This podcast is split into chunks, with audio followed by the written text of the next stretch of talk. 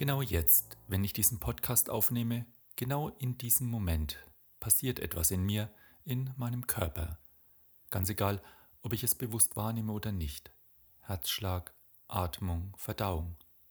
All die Funktionen, die ich unbedingt zu meinem Lebenserhalt brauche, machen ihre Arbeit. Einfach so. Aber auch bei dir passiert etwas, wenn du das hier hörst.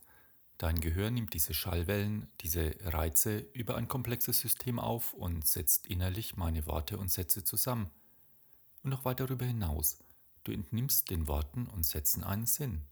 Hoffentlich. Mit anderen Worten, du denkst. Damit sind wir im Bereich der Gedanken, der Psyche und des Geistes angelangt. Gedanken sind nun etwas, das man nicht zwingend mit körperlicher Aktivität zusammenbringt. Wenn ich wieder mal auf der Couch liege und mich meinen Tagträumen hingebe, sieht das meistens nicht besonders wild oder bewegt aus. Nichtsdestotrotz könnten meine Fantasien durchaus James Bond-Niveau haben. Doch wenn man mich da so liegen sieht, könnte man denken, ach, der Faulenzer, während ich in Gedanken natürlich die Welt rette. Doch zunächst einmal herzlich willkommen zu unserem Podcast Brain Food for Leaders. Schön, dass du da bist. Mein Name ist Thomas Geuss. Dieser Körper-Geist-Dualismus führt manchmal eher zu Problemen, denn wir sind ja eine Einheit und können davon ausgehen, dass unsere Psyche und unser Körper zusammenwirken und miteinander kooperieren. Und nur aus diesem Zusammenwirken kann Gesundheit und Wohlbefinden entstehen. Genau genommen kann kein einziger Gedanke ohne körperliche Reaktion gefasst werden. Sobald wir denken, sind bestimmte Bereiche unserer Gehirnzellen aktiv. Elektrische Impulse rasen an den Nerven entlang, chemische Reaktionen finden statt.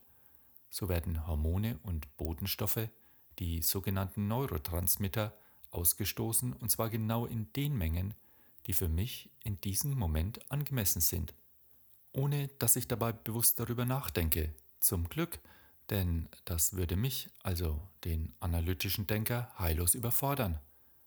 Aber woher weiß der Körper eigentlich, welche und wie viele er von den einzelnen Substanzen braucht. Warum ist genau diese Zusammensetzung jetzt für meinen körperlichen und seelischen Zustand erforderlich und nützlich?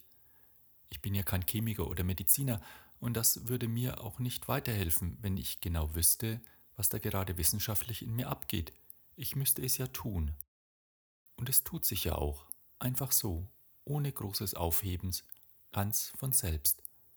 Und diese Reaktion wirkt sich dann auf meinen Körper und meine Seele aus, auf mein Wohlbefinden oder Unwohlsein. So ist das alles schon ein Wunder. Alles in unserem Körper ist in der Regel bis auf das Feinste aufeinander abgestimmt. Schon bei den einfachsten Tätigkeiten laufen unzählige von Prozessen ab. Normalerweise denken wir nur selten darüber nach, wenn wir uns hinsetzen oder aufstehen oder wie wir gehen wenn wir einen Fuß vor den anderen setzen, geschweige denn andere komplexere Bewegungen machen, sich den gesamten Vorgang eines Schrittes bewusst zu machen, genau zu wissen, wann sich welcher Muskel anspannen oder entspannen muss, wie sich das Gewicht verlagern muss, welche Geschwindigkeit wir brauchen, damit wir geradeaus gehen können, um nicht ins Wanken zu geraten oder gar umzufallen, sondern unser Gleichgewicht angemessen halten zu können. Das würde uns kognitiv überfordern und ist kaum möglich. Da fällt mir die Geschichte vom Tausendfüßler ein, der gefragt wird, ob er erklären könnte, wie er das mit dem Laufen macht. Vermutlich würde er beim drüber nachdenken stolpern. Und doch wird es zum Beispiel bei Achtsamkeitsübungen empfohlen. Das Achten auf das Ein- und Ausatmen zum Beispiel, einen Schritt bewusst nachzuvollziehen und genau zu spüren, wann was in meinem Körper geschieht und so wieder Kontakt mit dem Körper herzustellen.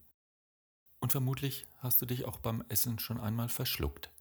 In solchen Notfällen reagiert der Körper sofort. Ein starker Hustenreiz setzt ein, die fehlgeleitete Speise wird sofort von dort entfernt, wo sie nicht hingehört, um uns zu schützen.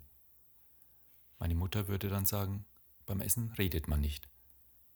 Auch das Essen selbst ist ein komplexer körperlicher Vorgang. Die passenden Bewegungen des Mundes, wenn wir etwas kauen, die richtige Menge an Speichel, die abgesondert wird, das koordinierte Schlucken, damit nichts in die Luftröhre gerät, bis hin zur Verarbeitung der Nahrung in unserem Bauch, Alles ganz fein aufeinander abgestimmt. Normalerweise läuft das alles so perfekt, dass wir das meistens erst merken, wenn nur eine Kleinigkeit nicht so gut funktioniert.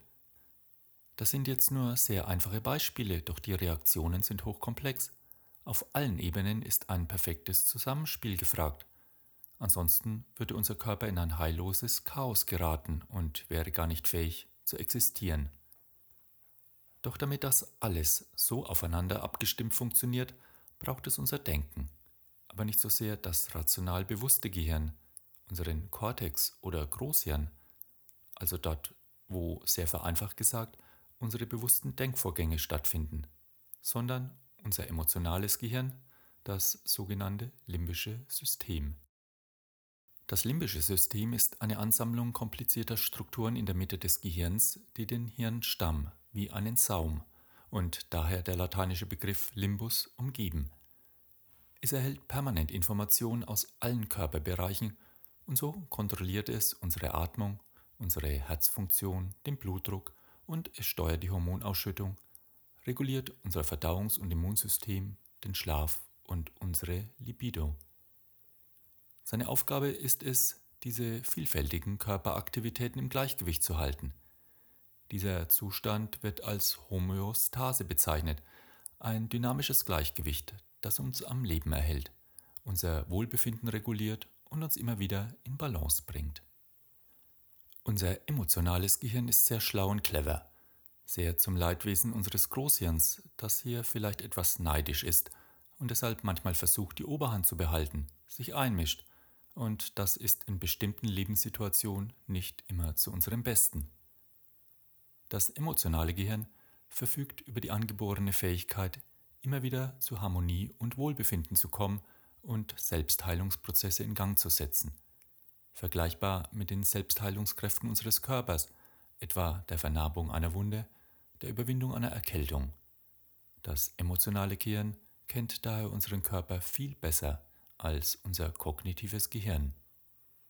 Vom emotionalen Gehirn geht unser vegetatives Nervensystem aus, das aus zwei Strängen besteht, dem Sympathikus und dem Parasympathikus, die alle Körperorgane anregen.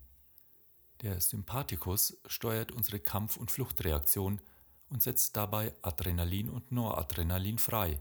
Er beschleunigt den Herzschlag und die Atmung. Der Parasympathikus wiederum sorgt für Entspannung. Neurotransmitter verlangsamen den Puls und den Herzschlag. Das Ziel ist es, diese beiden Systeme, die Bremse und das Gaspedal, ständig im Gleichgewicht zu halten bzw. wieder ins Gleichgewicht zu bringen so ist unser Körper das wichtigste Betätigungsfeld des emotionalen Gehirns. Deshalb leiten sich viele Worte, die wir für die Beschreibung unserer Befindlichkeiten verwenden, von unserem Körper ab.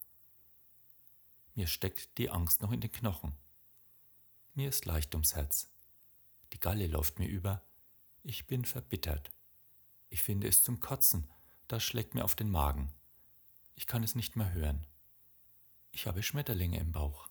Jetzt verstehe ich dich. Jetzt begreife ich die Situation. Dazu habe ich folgende Haltung. An unserer körperlichen Reaktion lässt sich unser psychisches Wohlbefinden ganz gut nachvollziehen.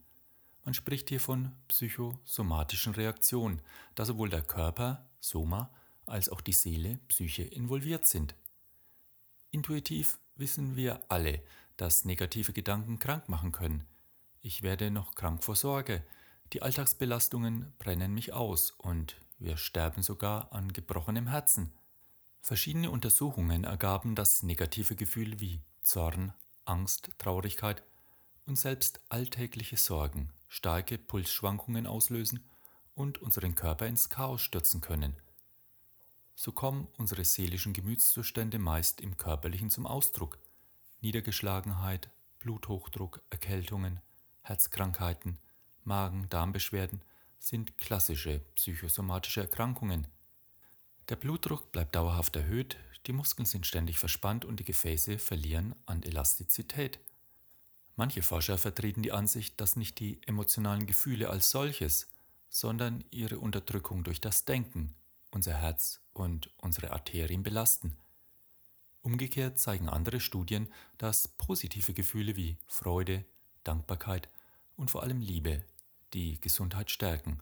Und jeder weiß, dass Lachen gesund ist, innige Beziehungen und schöne Erlebnisse das Immunsystem stärken und kräftigen und die Gesundheit erhalten.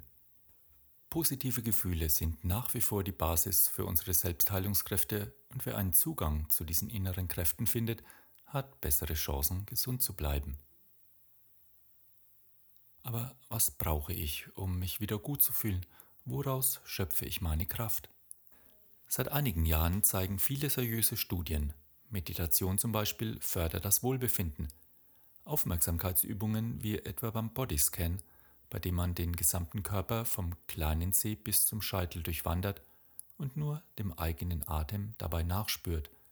Wer regelmäßig seinen Körper scannt, der kann sich besser auf den Moment konzentrieren, statt gedanklich zwischen den Irrungen und Wirrungen des Alltags hin und her zu springen so kommt es nach einigen aufmerksamkeitsbasierten Achtsamkeitsübungen zu einer Stabilisierung des Geistes. Regelmäßiges Meditieren führt nachweislich zu einer Veränderung der Gehirnstrukturen. Gehirnscans zeigen, dass geistig-seelische Fähigkeiten und Reaktionsweisen Auswirkungen auf den Körper und seine Organfunktionen haben. Meine Brain Food for Leaders Podcaster-Kollegin Dr. Theresia Tauber hat hierzu eine Reihe von Episoden mit hilfreichen Übungen veröffentlicht und bietet auch kompetente Begleitung und vielfältige Unterstützung an. Der Körper ist notwendig und wichtig. Ohne den Körper kann all das andere von mir hier in dieser Welt nicht existieren. Der Körper ist voller Weisheit und wenn ich meinen Körper zerstöre, verschwindet all das andere auch. Wichtig ist der Dialog mit den verborgenen Gefühlen und Gedanken, lernen sie zuzulassen und freundlich zu betrachten, einen liebevoll neugierigen Beobachter meiner Empfindungen zu entwickeln, den freundlichen Dialog mit meinem Körper zu pflegen, neugieriger auf das Leben werden und bewusster zu erfassen, wer um mich herum wie wichtig für mich ist. So, nun lege ich mich wieder auf meine Couch und träume vielleicht von James Bond. Ja, schön, dass du es bis zum Schluss ausgehalten hast. Vielen Dank dir fürs Zuhören. Bleib gesund und munter und bleibe uns gewogen. Und wenn du es gut mit uns meinst, freuen wir uns natürlich über eine positive Bewertung auf iTunes oder auf einem anderen Kanal. Und wenn du unseren Podcast Freunden und Freundinnen weiterempfiehlst, die davon profitieren könnten. Pass gut auf dich auf. Lead Your Life, dein Thomas.